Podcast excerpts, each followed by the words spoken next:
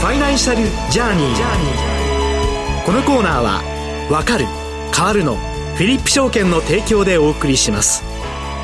Your Partner in Finance からはフィリップ証券足利支店第一営業部町田智成さんとともにお送りしてまいります町田さんとお電話がつながっています町田さんおはようございますおはようございますよろしくお願いいたします。よろしくお願いいたします。はい、えー、今日は町田さんには栃木県に本社を置く上場企業についてご紹介いただきます。よろしくお願いいたします。よろしくお願いします。はい。え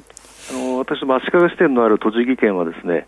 えー、製造業が県内経済を牽引するものづくり県です、はい、えー、製造品出荷額と約8兆円県内総生産額に占める製造業比率は約40%と全国屈指の実績を誇ります。中でも自動車航空輸送用機器医薬医療関連が特に集積しています、はい、えー、今日は代表的な企業をいくつかご紹介します、はい、早速お願いいたします。はいえー、栃木県宇都宮市に本社を置く東証プライム上場レオン自動機コード番号6272、えー、10月18日時点の時価総額は380億円です、えー、事業概要としまして練り技術を基礎に食品成形機を展開しております、はい。えー、昨日18日の終値は17円高の1339円でしたね。はいえー、世界で初めておまんじゅうやクロワッサンの自動成形機を開発したメーカーです、えー、餃子シューマイ肉まんなど包み込む形状の食品に成形使用される包みあん成形機やパン生地のこね発酵成形などパン製造工程に関連する自動化技術の製パン機などを得意と得意としております、はい、えー、日本有数の餃子の街ならではの企業です。そうですね。宇都宮といえば餃子の街としても全国的に知られてますもんね、はい、あのインバウンド需要の復活などで設備投資案件も回復しているようですしこの点もプラスでしょうかね。あそうですね、はい、はい、続いてはいかがでしょうか。はい、えー、栃木県鹿沼市に本社を置く東証スタンダード上場中西、えー、コード番号7716です、はいえー、10月18日時点の時価総額は3096億円です、えー、事業概要としましては歯科医療分野において超高速回転技術を追求し続ける会社です、えー、歯科製品で世界首位級です。昨日18日の終値は45円高の3285円でした。はい、えー、歯科製品の分野で歯科医師や歯科技工士向けに高品質製品を提供しえ技術革新と品質管理に焦点を当てています。国際的展開と研究開発活動を通じて歯科医療分野において重要な役割を果たしております。また教育とトレーニングのサポートを通じて歯科専門家のスキル向上にも貢献しております。この中西は歯科用では世界トップクラスなんですよね。そうなんですね、はい、はい、続いてはいかがですか、はい。えー、栃木県宇都宮市に本社を置く東証プライム上場マニーです、はい、コード番号7730、えー、10月18日時点の時価総額は2043億円です、えー、事業概要は手術用の縫合針眼科ナイフ歯科用治療器などやっております。18日の終値は50円高の2000飛び62円50銭プラス2.48%で昨日年初来高値を更新しておりました。2069円まで買われる場面ありました、はいえー、外科用医療機器の専門家として手術用縫合針や眼科ナイフ高品質な医療機器の製造と提供に焦点を当てています、はい、幅広い医療分野へ対応研究開発教育トレーニングのサポート国際的な展開などを通じて医療業界における重要な役割を果たしております、えー、患者のためになり医師の役に立つ製品の開発、うん、生産提供を通して世界の人々の幸福に貢献しておりますえー、また、このマニーですが、12日の取引終了後に24年8月期通期の連結業績予想を公表されましたけれども、24年8月期の営業利益見通し前期比13.9%増、年間配当計画も前期比4円増配が交換されて、まあ、昨日も、えー、年初来高値を更新ということでしたね。はい。続いての銘柄はいかがでしょうか？はい、えー、栃木県足利市に本社を置く東証グロース上場エアロエッジ。えー、コード番号7409、10月18日時点の時価総額は137億円です。えー、事業概要は航空機エンジン部品の製造販売、自動車、鉄道、発電機等の部品の製造販売ですね。はい。えー、18日、昨日の終値は40円高の3585円でした。はい。えー、エアロエッジは航空機エンジンのグローバル大手企業であります。えー、フランスのサフラン社との間で日本の中小企業としては初の航空機エンジンメーカーとの直接量産取引を成し遂げ中小型機に搭載される次世代航空機エンジン向けチタンアルミ製タービンブレードの長期供給契約を締結いたしました、はい、まさに栃木県足利市が本社ということで、町田さん、地元企業でいらっしゃいますね。そうですね、はい。えー、続いての、えー、企業はいかがでしょうか、はい、えー、最後になりますけど、はい、栃木県宇都宮市に本社を置く、えー、東京プロマーケット上場、布団巻きの次郎、コード番号9167、えー、10月18日時点の時価総額は25億円です。事業概要としましては、家庭用布団の洗濯サービスを主とした布団巻き次郎ブランドのコインランドリー店舗展開を等をしております、はい、プロマーケット市場ですね。10月4日に1500円つけておりました、はい。えー、布団を干すから洗う上社会変化の実現をビジョンとして掲げておりまして毎日衣類を洗うように寝具も洗う時代へえー、ということですね、えー、この銘柄の投資に関しましては、個人投資家は参加できず、特定投資家のみに限られますので、投資の際はご確認ください、はい、この布団の丸洗いができるコインランドリーを運営しているとともに、業界のイノベーション、例えば自社アプリですとか、オンライン接客などのサービスを通じたコインランドリーの DX 化にも取り組んでいるということで、まあ、画期的ですね。そうですね。はい。はい、あの、まあ、本日ご紹介させていただきました企業は、県内上場企業の一部でございます。他にも上場企業がありますので、機会があればまたご紹介させていただきます。は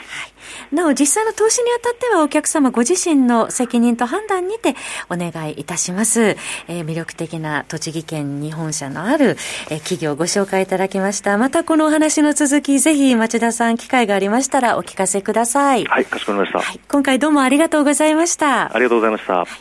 えー、ここまでフィリップ証券足利支店第一営業部町田智成さんにお話を伺ってまいりました。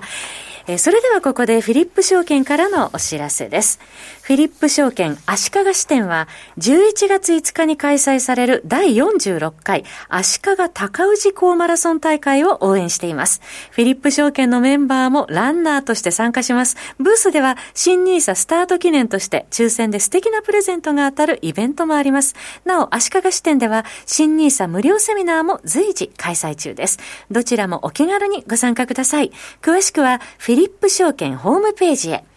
フィリップ証券が提供する金融商品は、投資元本以上の損失が生じる恐れがあるものを含みます。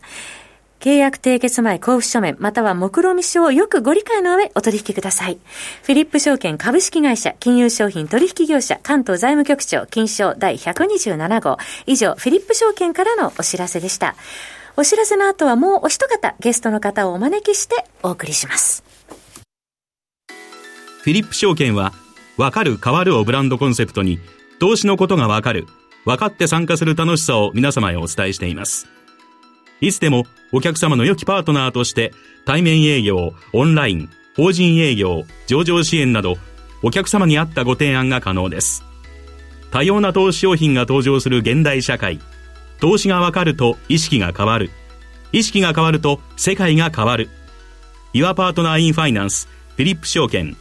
詳しくはファイナンシャルジャーニーコーナーサイトのバナーをクリック。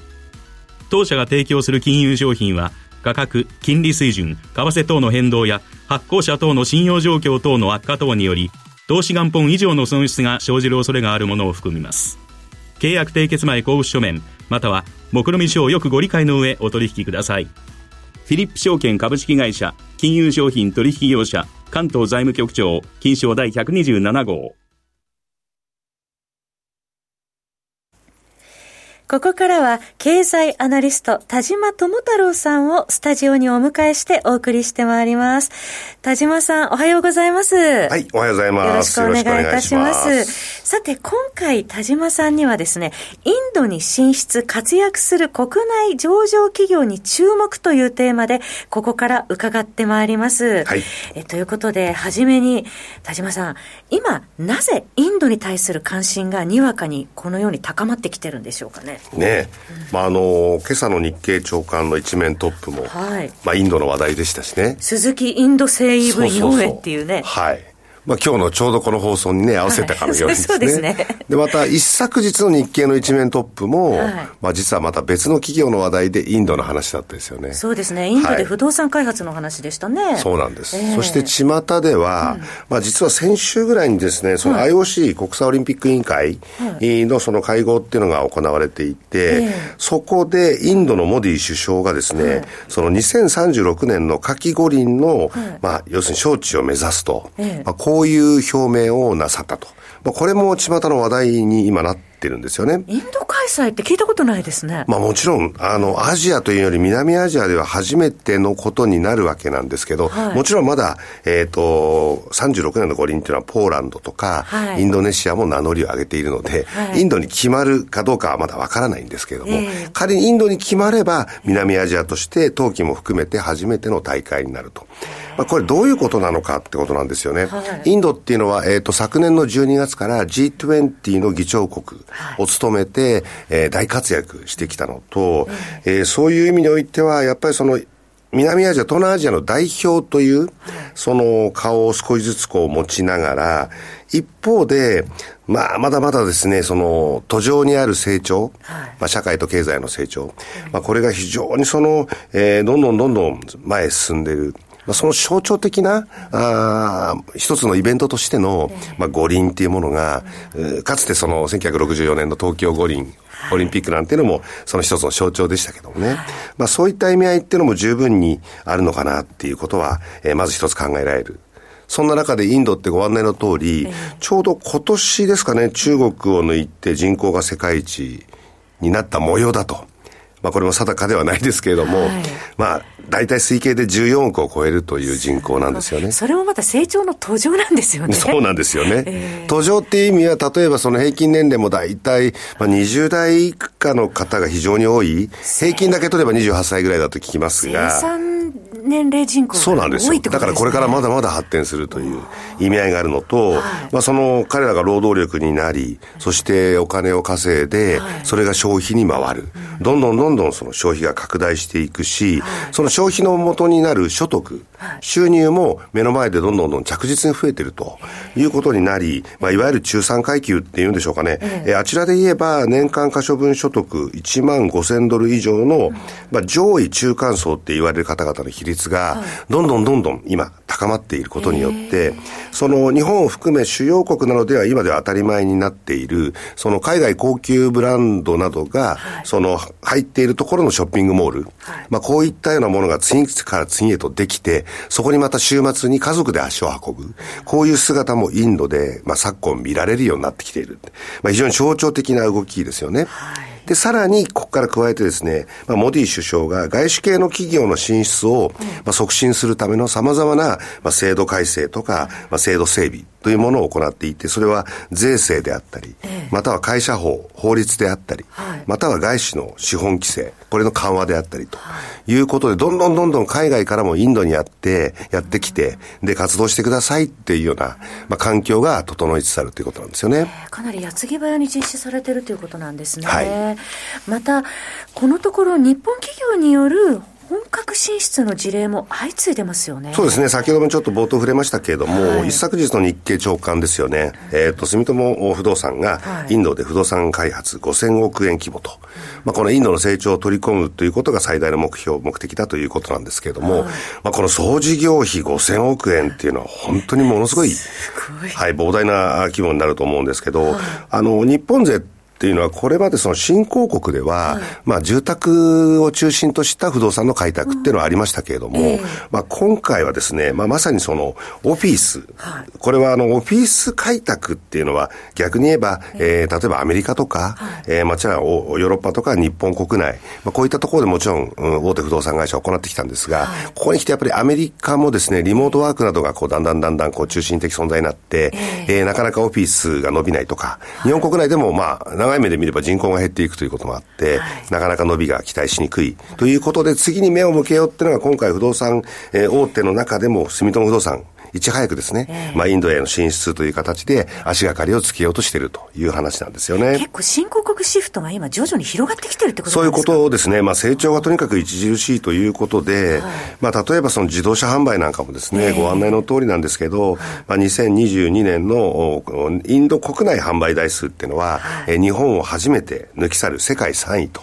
えー、いう規模になりましたと。で、インドの自動車工業会がまとめた今年の C56 月期、はい、新車販売におきましては、はい、まあ年間でもって前年比の7%増の121万台、えー、で、そのうちの、えー、っと、41万台は、はい、えー、このご案内の通り、マルチ鈴木。えー、まあこのマルチ鈴木ってね、あの、うん、要するに鈴木、日本の鈴木の生産販売子会社なんですけれども、前年比でもって12%増の新車販売、まあまさに相変わらずの絶好調。大活躍というような形になってますよね。やっぱり田島さん、製造コストも日本より安いっていうところもありますね。まあ、今朝の日経の一面トップ、うん、ね、長長官の一面トップもそのようなことが書いてありました。はい、えー、さらに、えっ、ー、と、車が売れるっていうのは人口がもちろん多い、若い人が多い。はい、まあもう先ほどから申し上げている通り。で、車が売れるということになりますと、次に何が売れるっていうと、はい、タイヤが売れる。あ、そうですよね。はい。で、タイヤが売れるってことになると、えー、今、あの、横浜ゴムが今年の2月にですね、まあインド東部でもって、あ工場がもちろんもともとあるんですけど、はい、新たな生産ラインを、えー、増設構築すると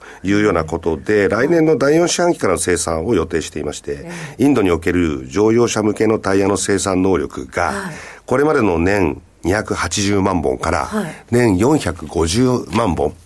まあ大幅に増加すると。一気に引き上がってますね。そういうことになりますよね。うんさらに、えっ、ー、と、車が売れるとタイヤが売れて、タイヤが売れて車が売れると、今度は自動車用塗料の需要も高まると。そうですよね。自動車用塗料って言いますと、国内では関西ペイントが、まあ、第一人者と言いますかね、代表格なんですけれども、インドでの売り上げは日本に次ぐボリュームなんですよね。まあ、ほぼ肩並べるぐらいと言ってもいい。そんなその関西ペイント、えー、22年度1275億円というね、えー、ボリュームでもって、えー、インドでの売り上げを上げていまして、前年比でいうと31%増って。すごいですね。ものすごい伸びになってますね。自動車関連も、あの、かなりの利益上げられそうですが、その他の関連ではいかがでしょう？か、はい、そうですね。意外と有名なところですけれども、はい、インドといえばヤクルトって。はい。乳製品の1日平均の売上本数っていうのが日本は約1000万本なんですけど、インドはなんとですね、600万本から700万本、もうすでにそういう状況にあって、これから急激に拡大するんじゃないかと。また、あの、日清製粉、ご案内の通りですけれども、はい、その子会社、グループ子会社でありますと、このオリエンタル工房工場、工業というところが、はい、まあ、インドでパン用のイースト、工房の生産工場っていうのを、えー、数年前から稼働させていて、はい、まあ、これが収益全体の牽引役になりつつあるというような話もありますよね。一方で、考えておくべきリスクはありますか？はい。あの、やっぱりカントリーリスクっていうのは固有のものがあって、ええ、まあ、つい先だってもですね、これもあの、日本経済新聞紙面上で一部紹介されていましたが、はい、えっ、ー、と、インド株海外勢が、えー、売り越しっていう文字が踊ったことがあります。はい、まあ、要するに、センセックスという代表的な株価指標がですね、はい、まあ、9月の半ばぐらいに向けて急激に上昇して、史上最高値をつけた。まあ、そこから一旦今ちょっと調整含みになっているということで、まあ、そういったその株価の大きな変動であるとか、または企業の不祥事であるとか、まあ、そういった新興国ならでははのカントリーリスクっていうものは十分にその、まあ、配慮するといいますかね。そういったものがあるんだってことを理解した上で向き合うことが大事ですよね。わかりました。田島さんここまでありがとうございました、はい、ファイナンシャルジャーニー。このコーナーは「わかる変わるの」フィリップ証券の提供でお送りしました。Your Partner in Finance